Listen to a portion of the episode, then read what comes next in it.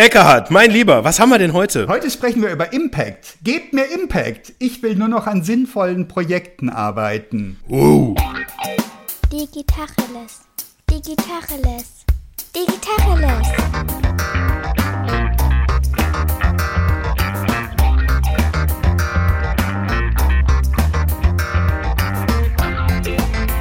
Mein Name ist Jens Wehrmann. Und ich heiße Eckehard Schmieder. Jens, wo kommt denn dieses Thema her? Ich kenne einen Unternehmer, der hat mal den spektakulären Satz gesagt, wes Brot ich ess, des Lied ich sing.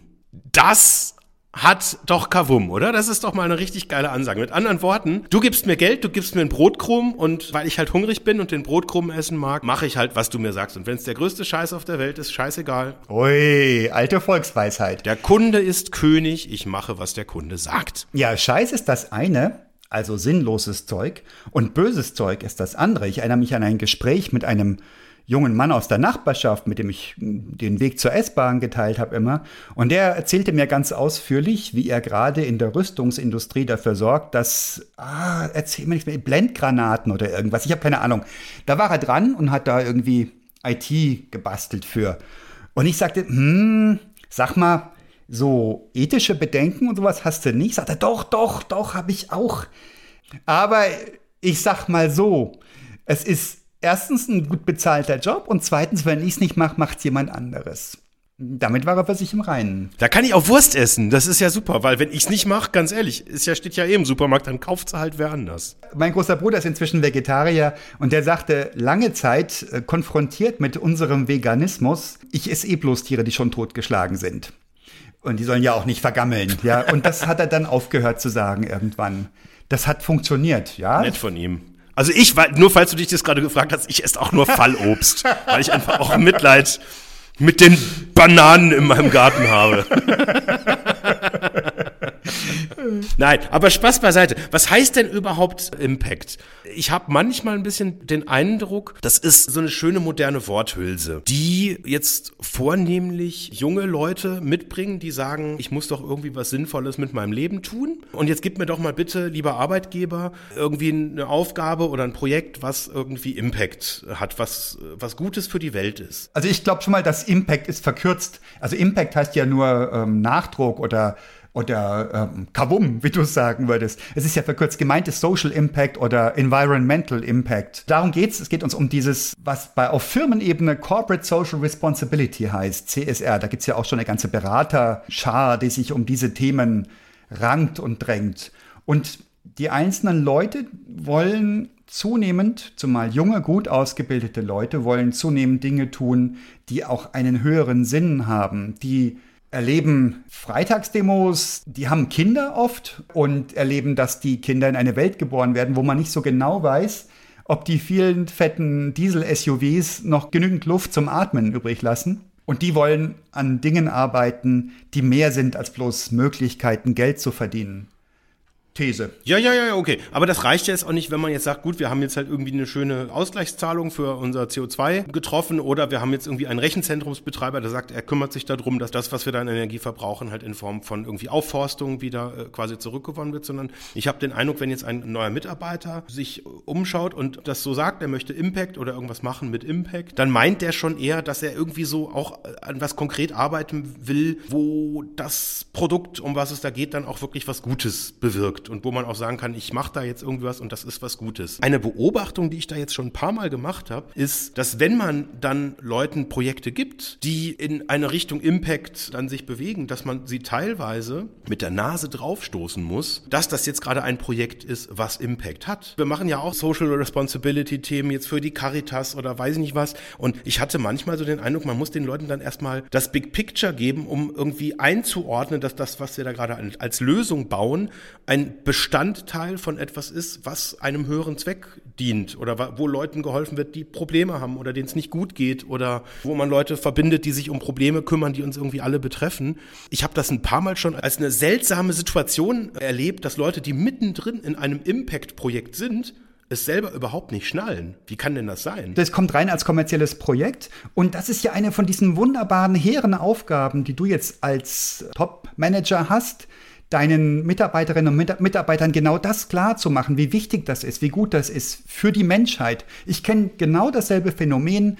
Da war mal ein sprachgesteuerter Assistent im Medizinumfeld entwickelt worden und die Leute waren sich nicht im Klaren darüber, dass das ein ganz tolles Ding ist, dass Menschen, älteren Menschen hilft, potenziell ihr Leben noch zu verlängern, wenn sie gestürzt sind und sie können auf keinen Knopf drücken und sie können aber was sagen. Das ist total spannend, dass das nicht von vornherein klar ist. Ich glaube, dass die Gratwanderung ist es, nicht jedes Projekt hinzubiegen, dass es so klingt, als wäre das ein Impact-Projekt. Also, dass du praktisch das letzte bisschen an, guck mal, irgendwie ist es ja auch gemeinnützig, wenn du Tretminen baust, weil dann sind ja weniger Leute da, die verpesten weniger die Luft und dann ist das Klima schon wieder etwas verbessert. Also, das wäre eine ganz böse Argumentation, so ein Greenwashing. Aber die echten Dinge beim Namen nennen und zu sagen, schaut's mal, das ist richtig geil, hier wird Leuten geholfen, ich glaube, das ist toll.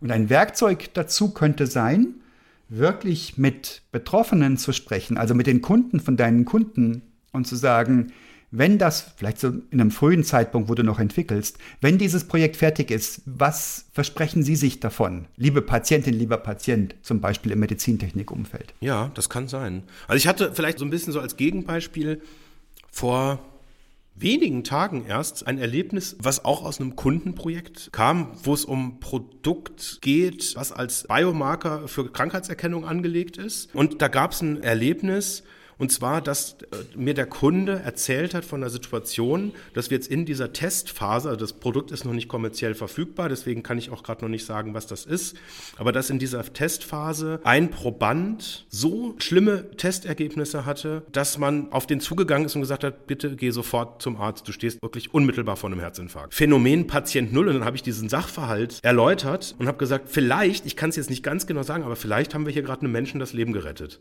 Und das war erstmal äh, gar nicht so klar in der Runde, wie, was das für ein krasser Moment ist, dass wir was gemacht haben, was vielleicht einer einzelnen Person jetzt hilft und dann das so weiterzuspinnen, was könnte das denn in der Zukunft noch alles machen? Das war irgendwie so ein, das war so ein Magic Moment, aber ich hatte so den Eindruck vorher, ja, wir, wir haben halt, das ist halt so ein medizinisches Messgerät, ja, ist halt ein Biomarker, ja, okay, ist halt, warum soll das jetzt Impact haben? Ist doch irgendwie, ja, wir machen doch nur, wofür wir bezahlt werden. Passt doch alles. Wie kamst du drauf, diesen Magic Moment zu erzeugen?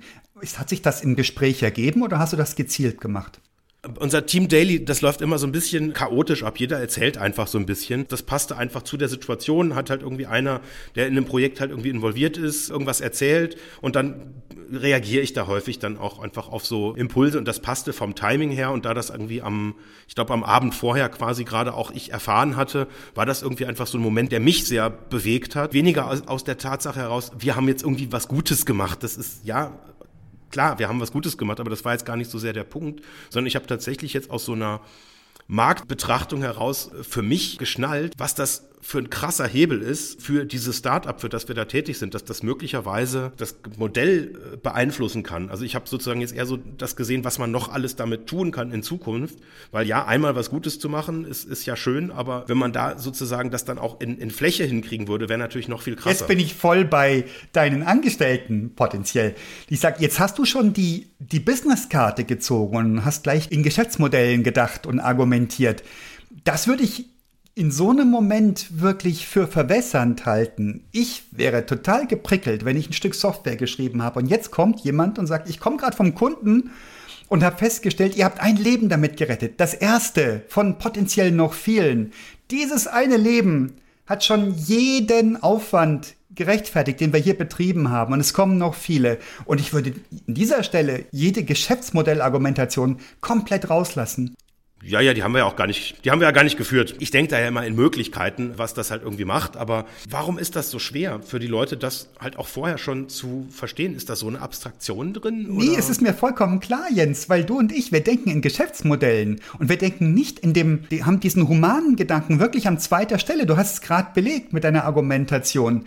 Und wenn wir den mal wirklich komplett wegpacken, erstens komplett wegpacken und nur das Humanistische sehen und Zweitens, das nicht zufällig entstehen lassen, weil es gerade am Tag vorher habe ich das gehört, dann habe ich es mal zum Besten gegeben, weil wir alle durcheinander reden, sondern wenn wir hingehen würden und unsere Projekte durchforsteten nach echtem Impact, was leistet das für die Menschheit, für die Umwelt, wo auch immer was zu leisten ist und gehen hin und sagen, Leute, Ich wollte euch mal zusammentrommeln und euch mal ein richtig fettes Danke sagen, weil das, was ihr da macht, hat gestern ein Menschenleben gerettet. Punkt. Und nix mit, ja, da kann man noch mehr Business rausholen, da könnte man noch einen Flansch dran bumsen oder was auch immer. Flansch dran bumsen ist immer gut, also da braucht man gar nicht lang reden. Aber ich, ich finde das total nachvollziehbar. Das, deswegen ist es nicht präsent, weil wir in allererster Linie Business denken. Wir kommen zusammen, um zusammen Geld zu verdienen und Business zu machen. Und die Wahrheit ist ja, das stimmt überhaupt gar nicht. Wir kommen zusammen, um Gutes zu tun und das wird auch immer mehr gefragt und da werden auch immer mehr Firmen werden da Antworten finden müssen. Aber gerade in der Softwareindustrie, in der IT-Industrie sind wir doch prädestiniert dafür, Gutes zu tun. Wir müssen bloß hingucken und es nicht verwässern. Was sind denn andere Dimensionen von Impact? Muss ich bei Impact gleich Menschenleben retten? Muss ich den Planeten besser machen? Oder reicht schon aus, dass wir vielleicht uns umweltbewusst verhalten? Oder kann es im Zweifel sogar schon Impact sein, ich jemandem, der einen langweiligen Job zu machen hat, ein Tool gebe, äh, mit dem er diesen langweiligen Job einfach viel besser machen kann? Ist das Impact? Damit wird Impact übersetzt, das habe ich schon mitbekommen, dass Teams sagen, wir haben Leute gut ongeboardet oder wir haben uns darum gekümmert, da ist jemand immer stiller geworden und ähm, wir haben ihn eingebunden und solche Dinge. Das ist allerdings ein sehr geringer Radius. Das machen wir ja eigentlich immer, wenn wir bewusst leben und unsere Umwelt mit uns mitnehmen. Eine Sache, die mir im Kopf ist, vor einigen Jahren, als ich meinen letzten Job angefangen habe, da gab es eine Firmenversammlung, gab es da regelmäßig und einer der Geschäftsführer ging hin und erzählte sehr transparent über Umsatz, Ertrag, Vorsteuern und so weiter und so fort. Und dann sagte er, und diesen Betrag haben wir dieses Jahr an Steuern überwiesen. Und er nannte einen Betrag und sagte, und das ist auch gut so. Denn das geht in die U-Bahn-Infrastruktur, mit der ihr hierher fahrt. Das geht in die Kindergärten, in die ihr eure Kinder bringt. Und das ist richtig, dass wir das tun. Das ist unsere Verantwortung der Gesellschaft gegenüber. Und ich bin innerlich auf die Knie gesunken. Sowas habe ich noch nie gehört. Ich kannte immer nur dieses Getue, ah, die steuern wieder so ein Mist. Und ich habe jetzt einen neuen Steuerberater, der hat noch viel mehr Tricks auf Lager. Wie geil, da kann ich was sparen. Und so ein klares Bekenntnis, unser wirtschaftliches Wirken hat einen Impact auf unsere Welt um uns herum. Das finde ich toll. Das ist natürlich noch wenig, also es ist weniger, als wenn du was Spektakuläreres machst. Aber das war schon mal eine tolle Botschaft. Genau, das ist es ja. Ja, ich habe die Steuern nicht hinterzogen. Komm, wir feiern. naja, ja aber, du, nein, du hast, das, ist, das ist gut dargestellt. Ich sehe Steuern tatsächlich auch als, als einen Beitrag zu einer Solidargemeinschaft. Und jetzt gerade bei, beim Thema Corona kommt das ja ganz super halt irgendwie auch raus, weil wir, wir brauchen diese Solidargemeinschaft. Es gibt Leute, die haben Glück. Also die IT-Leute sind im Moment eher die, die halt Glück haben. Und es ist völlig legitim, gerade einfach auch viel Steuern zu zahlen, weil wir geben monströs viel Steuern aus. Das sind viele Milliarden jeden Monat, die wir da an Unterstützung brauchen. Und das funktioniert ja nur deswegen, weil es Leute gibt, die viel Steuern zahlen und eben Leute, die gerade einfach auch Hilfen und Unterstützung bekommen. Also ich halte es für einen strategisch schlauen Schachzug, das auch so zu äh, so transparent zu machen, dass letztlich halt damit auch generell auch hohe Unternehmensgewinne auch was Gutes sind mit ne, allem, was man da jetzt noch dazu sagen könnte, was eh jetzt auch jeder der zu uns, uns zuhört, äh, sich schon von alleine denken kann. Ähm, aber das, das ist schlau, das quasi auf die Weise halt auch für sich zu nutzen. Ob das jetzt gut ist, den Betrag zu nennen, das weiß ich allerdings nicht. Das keine Ahnung. Aber hier ist noch ein Punkt, Jens. Du sagst, das ist schlau, das zu tun. Und wieder haben wir so einen Punkt, wo ich das Gefühl habe, an dieser Stelle kommt mein Mitarbeiter, meine Mitarbeiterin nicht mit. Das kann man auch als kaufmännisch schlau betrachten, zu sagen, also das hinzubiegen und zu sagen, wir zahlen Steuern und also ist das gut. Ich glaube nicht, dass dieser Geschäftsführer es aus diesem Grund gemacht hat. Ich glaube, dass er wirklich beseelt ist davon, dass das richtig ist und dass die Gesellschaft genau deswegen lebt, weil es Unternehmer und Unternehmerinnen gibt, die sowas tun. Das muss ich ihm erst abkaufen. Dann bekommt das Ding einen Impact. Dann fängt das an, in mir zu wirken. Das fängt an von kleinen Gesten, von Halbsätzen bis hin zu der Art und Weise, welche Punkte du heraushebst. Wenn du sagst, das ist schlau oder das ist, hilft, Geschäftsmodelle zu verändern oder was auch immer, dann bin ich als Mitarbeiterin oder Mitarbeiter skeptisch und denke, ja, da tüfteln sie wieder was aus, was ein bisschen schön gefärbt klingt, wenn ich skeptisch unterwegs bin. Ich glaube, die Haltung ist es, die wir brauchen. Du, das heißt, die Haltung ist der Impact, also nicht die Sach der Sachverhalt selber, weil dann hätte ja quasi jemand, der, jeder, der seine Steuern zahlt, Impact, sondern es geht darum, aus welcher Haltung heraus man darüber redet. Das heißt, es ist im Prinzip ein Markenthema. Oder ist das die These, dass Impact ein Markenthema ist? Glaube ich ganz sicher. Das, das würde sich jetzt für mich daraus ableiten, aus der Argumentation. Ja, das spielt sicher rein. Diese Firma zum Beispiel hat in Zeiten der Flüchtlingswelle in Tunesien eine Niederlassung eröffnet. Nicht mit dem Ziel, billig Softwareleistung einzukaufen. Das ist fast ein Nebenprodukt. Und das glaube ich den Leuten auch, weil die so ernsthaft und beseelt dabei sind, sondern das Ziel ist es, den Menschen, die fliehen, in ihrer Heimat eine Möglichkeit zu geben, zu bleiben und ein gutes Leben sich zu verdienen. Dort sind natürlich auch gut ausgebildete Leute, es muss alles zusammenpassen. Die gibt es aber fast überall auf der Welt, gut ausgebildete Leute. Man muss es nur sehen, sich darauf einlassen und da gibt es etliche kulturelle Hürden zu überwinden. Das hat die Firma gemacht. Und um den Kreis zu schließen, die Frage ist nicht nur die eine der Haltung, wie, wie konnotiere ich das Gute, was ich mache, sondern hat das auch weitere Folgen? Sind da Dinge zu erwarten, noch gute Dinge, die ich tue, weil ich eben diese Haltung habe? Und ich glaube, das brauche ich schon auch mittel- und langfristig. Das muss ich als Mitarbeiterin oder Mitarbeiter sehen können, um es zu glauben. Und die Frage, ob das reicht, weiß ich nicht. Aber ich glaube, das ist ein guter, guter Anhaltspunkt für, wie glaubwürdig bin ich. Was mache ich dann damit, wenn ich, wenn ich dann auf diesem Level bin? Also ich sag, du hast jetzt gerade das Beispiel genommen, wir sind in einer Mitarbeiterversammlung. Ich sage den Leuten, die schon da sind, das und dann sagen die, boah, cool. Ist das das Ende der Fahnenstange oder geht es eher darum, dass man das auch als Recruiting dann einsetzt? Und wenn das so wäre, wie würde man es dann spielen? Unglaublich. Jens, du bist schon wieder auf dem Trip, das kommerziell zu nutzen. Der Punkt ist, wenn du es tust, weil du es tun willst, weil du beseelt bist davon, etwas Gutes zu tun, dann funktioniert es. Übrigens auch im Recruiting, in deiner Employer-Brand. Es funktioniert nicht, wenn du sagst, wo habe ich denn überall Gutes? Das muss ich jetzt möglichst rausstellen und das muss ich jetzt in die Talent-Märkte rausschicken, damit möglichst viele Leute glauben, dass ich was Gutes tue und dann kommen. Es funktioniert andersrum. Die Triebkraft muss sein, ich tue Gutes und dann passiert das, dann kommt das nach. Und wahrscheinlich würdest du dann auch die Stellen entdecken, an denen du wirklich Gutes tun kannst und nicht warten, bis irgendjemand aus der Medizinindustrie auf dich zukommt und sagt, hier, hilf uns Software zu machen für dieses oder jenes mobile Device.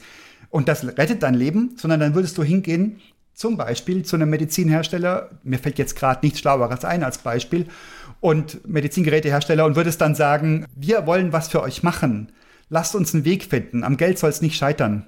Ich will, dass wir was Vernünftiges machen. Und hey, glaub mir, deine Leute tragen dich auf, dem, auf Händen durch die Gegend, wenn du das tust. Bin ich ganz fest überzeugt. Ja, ja in dem vorher genannten Beispiel war es tatsächlich sogar so, dass ich auf den zugegangen bin. Cool. Mhm. Aber ich, aber trotzdem, äh, ich verstehe tatsächlich immer noch nicht den Unterschied. Also ich darf keinen strategischen Plan machen. Ich mache das, das heißt, ich gehe auf der Bühne und dann passiert das. Aber ich darf es mir vorher nicht überlegen, dann ist es böse. Richtig? nee, das ist, da musst du dich reinhorchen. Mache ich es, um kommerziell erfolgreich zu sein? Und noch erfolgreicher? Oder mache ich es, weil ich Gutes tun will? Und ich würde hinnehmen, dass das kommerziell nicht so erfolgreich ist. Das ist der große Unterschied. Und das schwitzt du aus jeder Pore, das strahlst du aus, da bin ich überzeugt von. So wie der Geschäftsführer dieser Firma, in der ich war, der das so glaubhaft für mich rübergebracht hat, dass ich da strahlend rausgeschwebt bin aus dem Raum und sagte, geil, dass ich hier Teil sein darf. Wow. Yes. ja, ich bin beeindruckt, weil ich meine, im Prinzip die Kernaussage ist, wir brechen nicht das Gesetz und wir zahlen Steuern. Krass. Nein. Nein, ist geil. Also es ist ein gutes Beispiel, weil das, das ist, also ich muss auch zugeben, äh, vielleicht muss man dabei gewesen sein, um es zu verstehen. Ich verstehe es nicht. Okay. Sagen wir mal, jede einzelne Kiste für sich genommen würde nicht funktionieren. Also jemand, der sagt, wir zahlen Steuern, also sind wir die Guten, würde nicht funktionieren.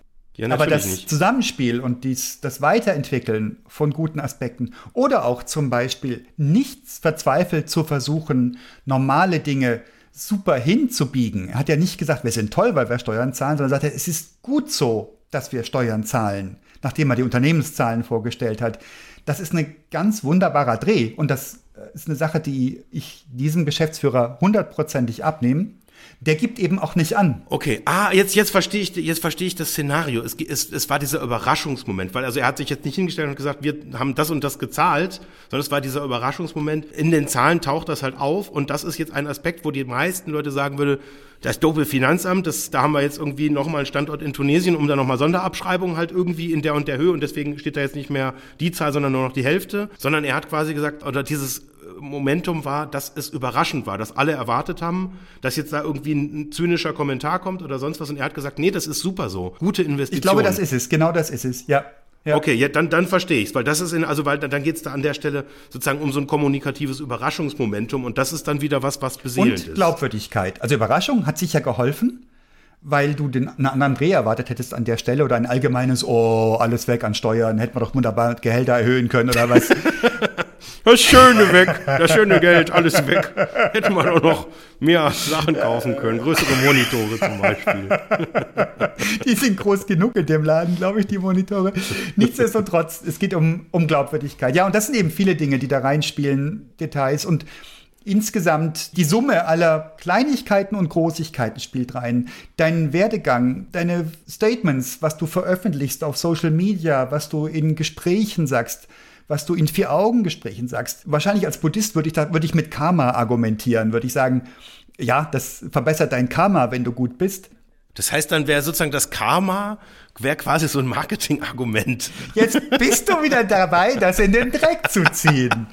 Wobei Nein, ich finde das lustig. The Karma Company. Nein, ich meine, das ist, das ist ja dann immer so die Frage, wie, wo, wo ist dieser, wo ist dieser Tipping Point? Wo, wo, wo passiert da was, wo es dann irgendwie aufhört, halt irgendwie sinnvoll zu sein? Bei einer Religion, du brauchst ja irgendein Mantra, du brauchst ja irgendwas, wo du, wo du dich dann treffen kannst, wo du Dinge draus ableiten kannst und sonst irgendwas. Da kann, also aber eine Religion würde ja nicht so funktionieren. Macht halt einfach mal, wie es richtig ist, sondern dann wird's halt Chaos und dann schwieriger. Mantra ist spannend. Brauchen wir das? Wahrscheinlich ja. Das sagt ja auch die Markentheorie. Wir brauchen knappe, präzise Statements, am besten ein Wort über meine Marke, dass ich mir das immer wieder einprägen kann. Wahrscheinlich bräuchten wir sowas. Jetzt wird es kritisch, wenn ich sage, ich bin nur dann glaubwürdig mit Impact unterwegs, wenn ich nicht mit dem Finger drauf zeige und sage, hey, ich bin geil, weil ich mache Sachen mit Impact, sondern das muss beiläufig sein. Das ist wahrscheinlich Markenführung, ja, wahrscheinlich 3.0 oder sowas. Ja, jetzt willst du es wieder kommerzialisieren, muss ich mal hier. Du, du, du, jetzt bist du aber hier. Hallo, hallo. Tatsache ist, dass wenn du Markenführung richtig verstehst, hat deine Marke ein eigenes Wesen. Und dieses Wesen ist eine, also eine Persönlichkeit, eine Markenpersönlichkeit. Wenn die gut ist, wenn die Gutes tut, wenn die Impact hat, dann ist das so. Ob das nun kommerziell nutzbar ist oder nicht. Genauso wie du als Mensch und äh, Vorstand einer, eines Softwareunternehmens sagst, ich will dies und jenes Projekt lieber haben als das andere. Das andere wäre kommerziell erfolgreicher wahrscheinlich, aber dieses Projekt ist besser für die Menschheit. Da können wir was tun.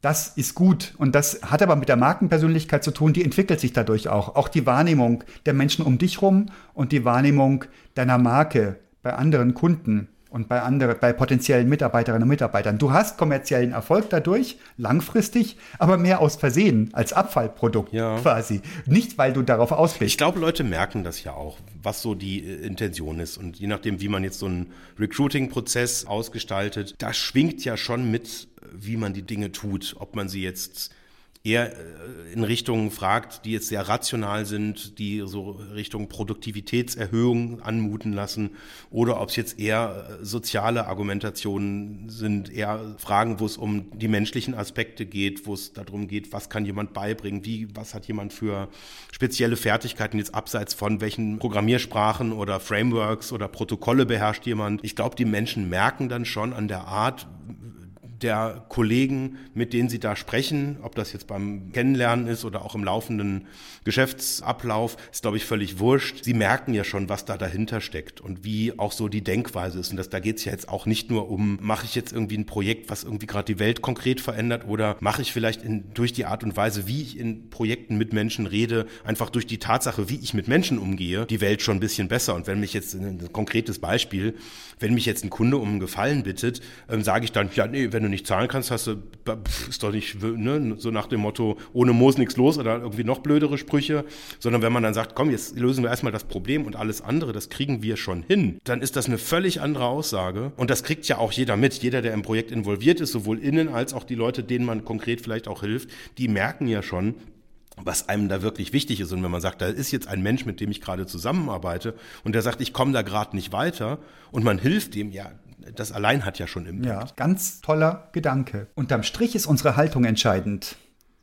Unsere Haltung wird dazu führen, dass wir immer mehr Ausschau halten nach Projekten mit Impact. Auch wenn wir einen kommerziellen Druck haben, einen Erfolgsdruck haben, wenn du eine Firma am Laufen hast, dann musst du dafür sorgen, dass die Mieten und die Gehälter bezahlt werden können. Das ist unbestritten.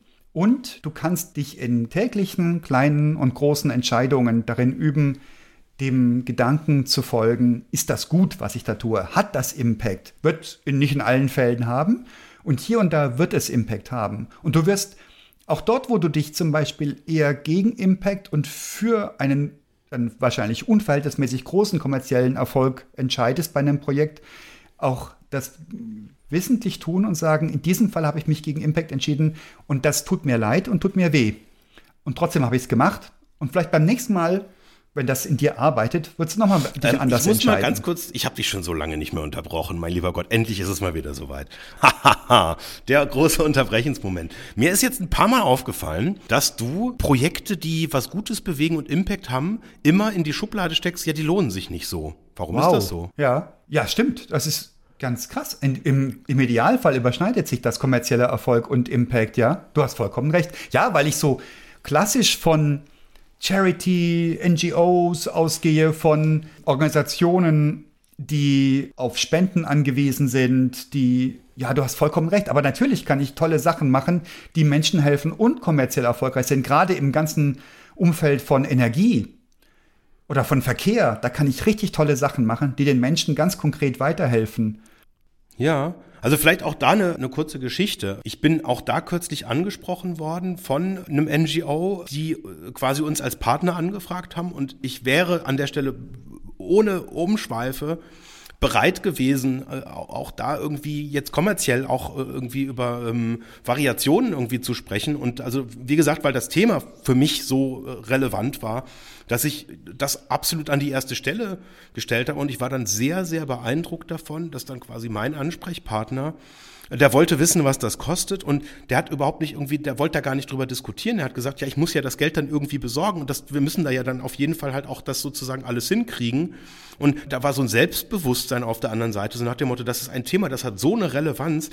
Natürlich finden wir da die richtigen Förderer und an den paar Euro 50 wird das auf keinen Fall scheitern, weil das ist so vielen Leuten wichtig, dass jetzt nicht ihr als Entwickler das sozusagen covern müsst, auch wenn ich vielleicht sogar bereit gewesen wäre, da auch mit einzusteigen. Fand ich aber auch so eine ganz spannende, auch selbstbewusste Aussage, dass man sagte, dass das eine ist das eine und das andere ist halt was anderes. Aber wir, wir sehen jetzt sozusagen nicht den Dienstleister in der Pflicht, da jetzt irgendwie zu einem untypischen Satz zu arbeiten. Fand ich ich beeindruckend, muss ich zugeben. Cool und wahrscheinlich realistisch. Und hast du irgendwelche Signale gegeben, dass du sagst, Impact ist mir wichtig, das ist mir Geld wert?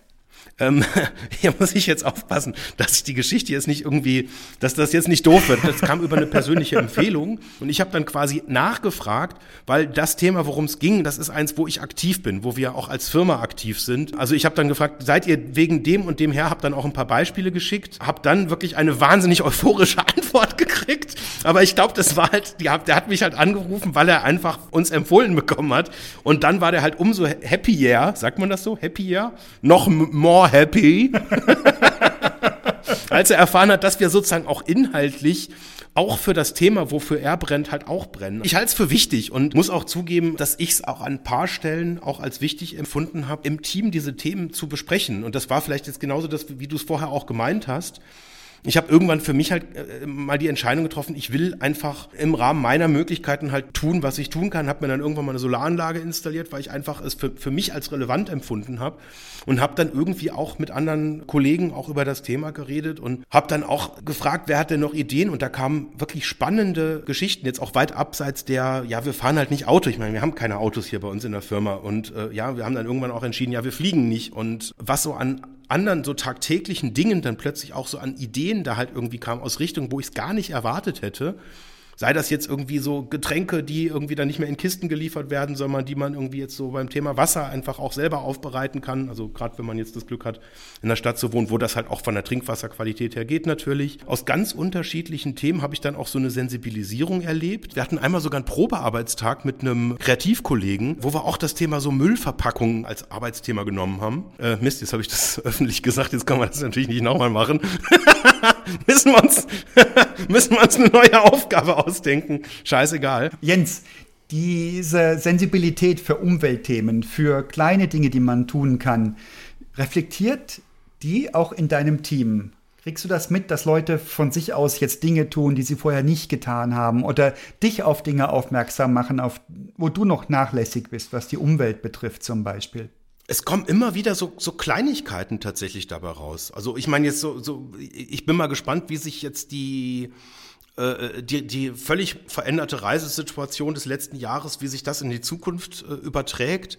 Aber ich könnte mir vorstellen, dass man halt an der Stelle, weil man jetzt einfach auch gute Erfahrungen gemacht hat, dass das jetzt auch aus Umweltgesichtspunkten einfach auch ein echtes Kriterium ist. Jetzt nicht nur bei Kundenterminen, sondern eben jetzt auch bei Homeoffice-Themen, dass man sich einfach logistisch anders damit auseinandersetzt, wann macht es denn Sinn, sich zu treffen und nicht defaultmäßig einfach jetzt in Verkehrsmittel der Wahl zu setzen. Ich meine, gut, wir sind jetzt eh quasi öffentlich only unterwegs, aber auch da ist es halt eine Entscheidung, ob ich jetzt mich in ein öffentliches Verkehrsmittel setze oder halt eben auch nicht. Und ich könnte mir vorstellen, dass das ein Thema ist, wo wir uns in Zukunft auch dauerhaft echt verändern und jetzt nicht nur aus Komfortgründen, sondern wirklich auch aus Umweltgründen. Glaubst du, dass es Firmen oder Branchen geben wird, wo man gerne zum alten Modus zurückkehrt, mal wieder nach China fliegen und so weiter? Oder glaubst du, das wird deutlich mehr Impact geben im Sinne von weniger CO2 durch Autofahrten und Flüge? Ich wünsche mir, dass das eine Veränderung auslöst realistischerweise glaube ich, dass wir fünf Minuten, nachdem wir uns selber wieder als sicher betrachten, im großen Ganzen vergessen, was da passiert ist, äh, wie komfortabel sich viele Dinge angefühlt haben und auch waren effektiv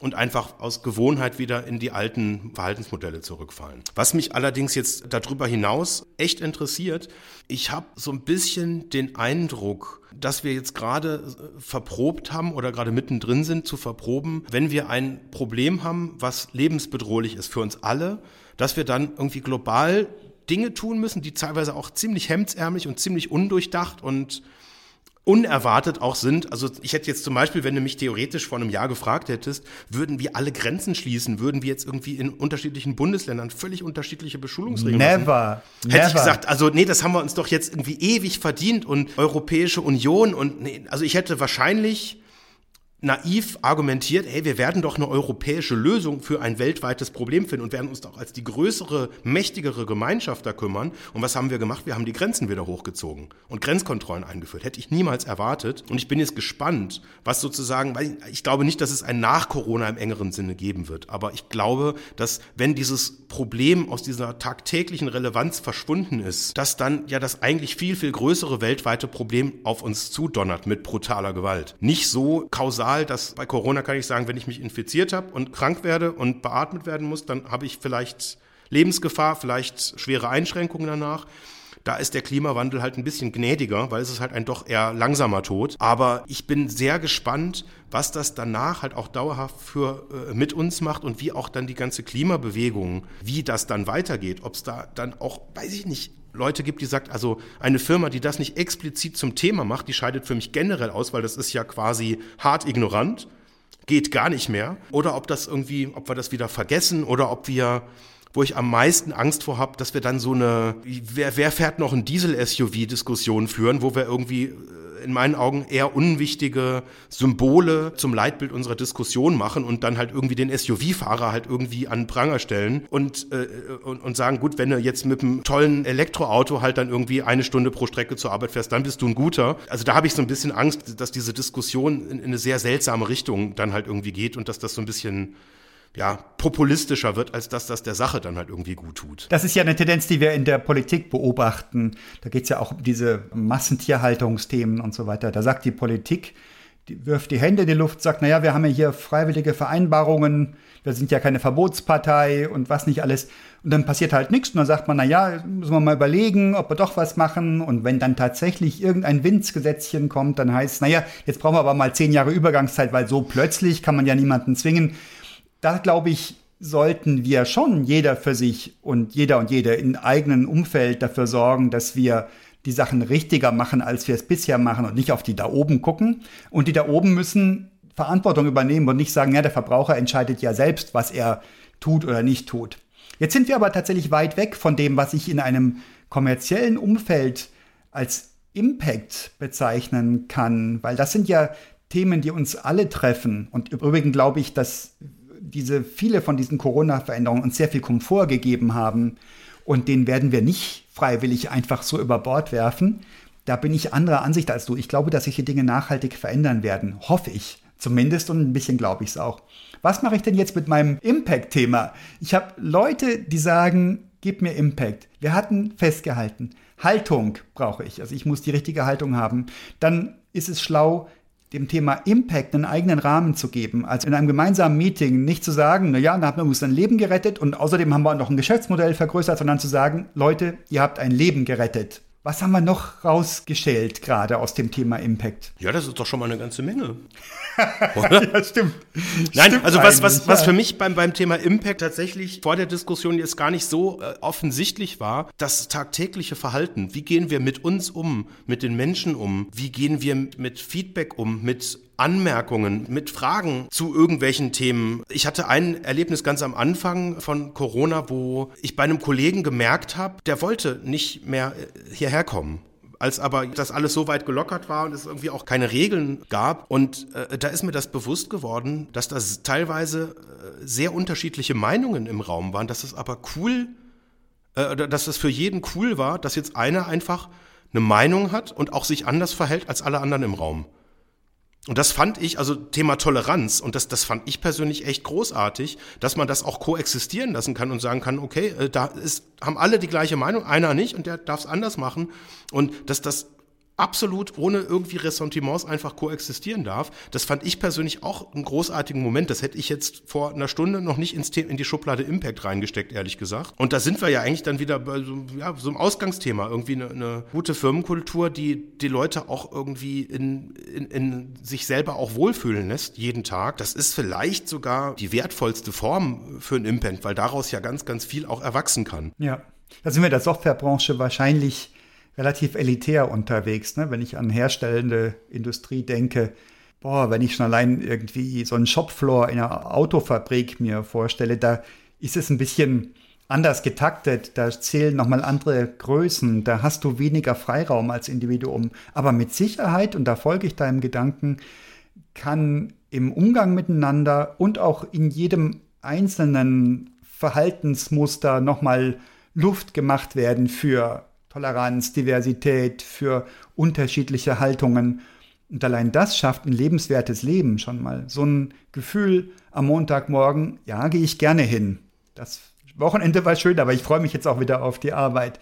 Das ist auch schon ein Impact-Ding, ne? Ja. Das ist auch nicht selbstverständlich. Ja, ja, ist cool. Vor allem, das ist ja auch, also die Sprache, da muss man ja auch gar nicht richtig was machen. Das muss man ja quasi einfach nur die Leute erleben lassen. Und da braucht man ja gar nicht zu kommunizieren. Wobei ich glaube, es gibt Lass mal überlegen, gibt es Marken, die das bewusst auch in die Kommunikation geben? Bestimmt, oder? Ich kenne jetzt keine, aber. Naja, wenn du diese Employer-Brands gerade in der IT-Industrie durchforstest, das ist jetzt so mein Tätigkeitsumfeld, da ist das schon sehr, sehr oft das Thema. Da redet man von Work-Life-Balance und so weiter bis hin zum Bio-Obst, wo man versucht, ähm, solche Dinge. Bio-Obst, ja, lecker. Immer wieder gern genommen. Die leckere Bio-Banane. Ja, der Kicker ist inzwischen schon ein bisschen durch. Das hatten wir jetzt seit den Nullerjahren schon zu oft gehört. Bio-Obst kommt jetzt auch auf die Liste der zu streichenden Attribute, glaube ich, weil es inzwischen Commodity geworden ist. Aber ja, ja da, da wird noch versucht, mit Standards das hinzukriegen. Die echte Haltung kriegst du nicht aus einer Stellenanzeige rausgelesen. Das macht es ja auch schwieriger, ein Unternehmen in Richtung Talentemarkt zu branden. Die musst du erleben. Gibt es das noch? Stellenanzeigen? Ja. Spannend. Ja, ja, ich gehe davon aus, dass du in den letzten 20 Jahren keinen Job gesucht hast, lieber Jens. es gibt noch Stellenanzeigen. Wie oldschool. Ich befasse mich professionell damit und es ist unglaublich, wie viele Stellenanzeigen noch so eine von oben nach unten denke zeigen und suggerieren, du musst Ja. mindestens das und das getan haben und mindestens so und so, darfst aber nicht älter als so und so und, und so weiter.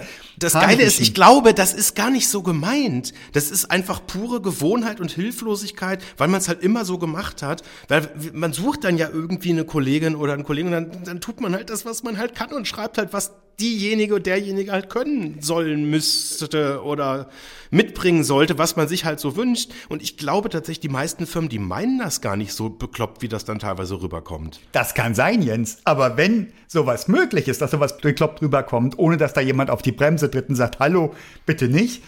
In so einem Unternehmen ist es eben auch möglich, dass ich unter die Räder komme und dass ich üble Sachen erfahre, die mir den Montagmorgen versauern und nicht versüßen. Meine These wäre, in einem Unternehmen, wo Leute respektvoll miteinander umgehen, sollten solche herabwürdigenden Stellenanzeigen nicht auf den Markt kommen. Da müsste jemand irgendwo mal das feststellen und sagen, Leute, was schreibt ihr denn da, liebe Personalabteilung oder wer auch immer Ja, das da Junior tut? Developer, nur fünf Jahre Kotlin-Erfahrung.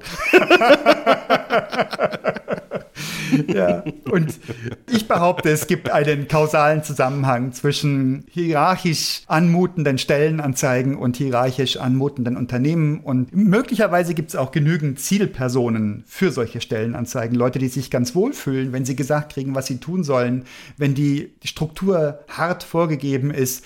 Dann können die auch nicht so viel falsch machen, wenn sie sich unsicher fühlen, zum Beispiel. Ich glaube, dass auch diese wertschätzende Umgebung Nein, die ist grundsätzlich gut, e- egal wie strukturiert oder unstrukturiert dein Rahmen ist. Wertschätzung willst du haben. Ja, also ein für mich echt ein, ein totaler Abturner. Ich weiß nicht, ob ich damit alleine stehe. Das Work, äh, das Word, äh, Wor- Word, Work-Life-Balance. Da krieg ich ja persönlich echt Zustände, weil ich das nicht voneinander krieg. Wieso kriegst du das? Work-Life-Balance ist ein Wort, was ich deswegen nicht mag, weil es von der These ausgeht, dass da zwei Dinge in Wettbewerb stehen. Und das kapiere ich nicht, weil also wenn ich eine Arbeit mache, dann muss ich das doch machen, weil ich dafür brenne. Und die Aussage ist jetzt nicht, ich lebe, um zu arbeiten und irgendwie das ist das Allerwichtigste und ich will am besten irgendwie 20 Stunden am Tag arbeiten und wenn ich meinen Schlaf dann irgendwie noch weiter reduzieren kann, um noch mehr zu arbeiten, ist toll. Das ist überhaupt nicht die Aussage.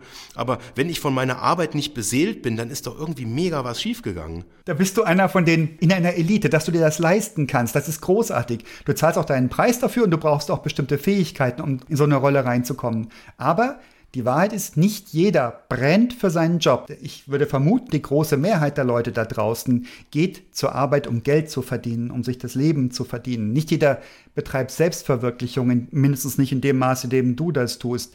Das ist also schon mal ein Punkt, den es zu Findest du, beachten gibt. äh, steht, äh, wenn, also wenn du jetzt eine Stellenanzeige, schreibst du noch Stellenanzeigen? Also ich bin mindestens beteiligt, ja. Steht da hohe Work-Life-Balance als Argument dafür, komm halt zu uns? Steht das da noch drin? Ähm, nicht da, wo ich richtig Einfluss reinbekomme. Da sind dann andere Punkte im Vordergrund. Da versuchen wir auf den Punkt zu bringen, was der Unterschied ist. Und von Work-Life-Balance würde ich im 21. Jahrhundert in der Softwareindustrie einfach ausgehen, dass das gewährleistet wird. Und das musst du aus jeder Pore ausschwitzen. Dieses Willkommenheißen von Menschen, die Vielfalt willkommen heißen, das zeigst du in der Bildwelt. Also welche Visuals hast du? Da rede ich nicht von lauter strahlenden Leuten, am besten gemischt, also farbig äh, und Asiaten, wie es in Amerika üblich ist, sondern da rede ich von Szenen aus dem richtigen Leben. Da ist jemand mal ganz ja, konzentriert. ja, alle gucken in einen Monitor und sind sehr, sehr glücklich dabei. Ja, Sehr divers. so ist es. Aber die Wahrheit ist, es ist eine echte Challenge, diese nicht auf den Punkt bringbaren Faktoren zu benennen. Und Work-Life-Balance zu sagen, ist nicht die Lösung. Auch nicht Bio-Obst. Ja, das stimmt wohl. Ich glaube aber trotzdem, dass auch bei vielen, das ist ja auch eine hohe Kunst, ein, eine, ein Brand so zu beschreiben, um nicht auf die althergebrachten Worthülsen zu gehen. Und ich befürchte, dass eine der Schwierigkeiten ist, dass diejenigen, die dann typischerweise in der Position sind, eine Stellenanzeige zu machen, einfach dann die Vokabeln nehmen, die für sie selber gepasst haben, als sie vor vielleicht 15 Jahren auch in einer ähnlichen Position waren. Und vor 15 Jahren war das, glaube ich, völlig legitim legitim. Work-Life-Balance quasi als Symbol dafür zu nehmen, ist, ist jetzt halt nicht nur irgendwie, wer die meisten Überstunden macht, ist irgendwie der Coolste, sondern da gibt's noch was anderes und das hat vielleicht was Gutes eingeläutet. Und vielleicht ist es dann eher so, dass sozusagen der Begriff verstörend wirkt und dass mich gar nicht die Tatsache, dass da ein Privatleben ausbalanciert gehört, weil das ist aus diversen Gründen extrem äh, richtig und wichtig, sondern eher wahrscheinlich, was so, so für mich dieser Abturner ist, dass das einfach in äh, Vokabeln, die halt einfach nicht mehr aus der aktuellen Zeit zu kommen scheinen, formuliert wird. Ja, das ist nachvollziehbar, was du sagst. Das, ist, das könnte eine Ursache sein. Nichtsdestotrotz, die Leute, die auf der Suche nach Impact sind, die würden potenziell nicht so stark darauf achten, was sagt dieses Unternehmen über sich. Unternehmen können nicht für sich sprechen, das können immer nur Menschen machen. Und potenziell würdest du ein Unternehmen, das für dich interessant ist, dadurch rauskriegen, dass du Postings auf Social Media siehst, dass du Menschen auf Konferenzen siehst, dass du an impactvollen Projekten außerhalb der Arbeit mitarbeitest, wo du Menschen triffst, die aus einer Firma kommen und wirst dich fragen, wo kommen die Leute her? Und man unterhält sich und der gemeinsame Nenner ist diese Impact-Veranstaltung, aber jemand sagt, ich komme aus der in der Firma und ich kriege zum Beispiel einen Tag die Woche freigestellt für dieses Projekt, dieses Charity-Projekt. Das ist so eine geile Aussage, da brauchst du nichts erzählen von Work-Life-Balance auf oder, oder ähm, wir sind die Guten auf irgendeiner Website. Das wäre die, das Mittel der Wahl.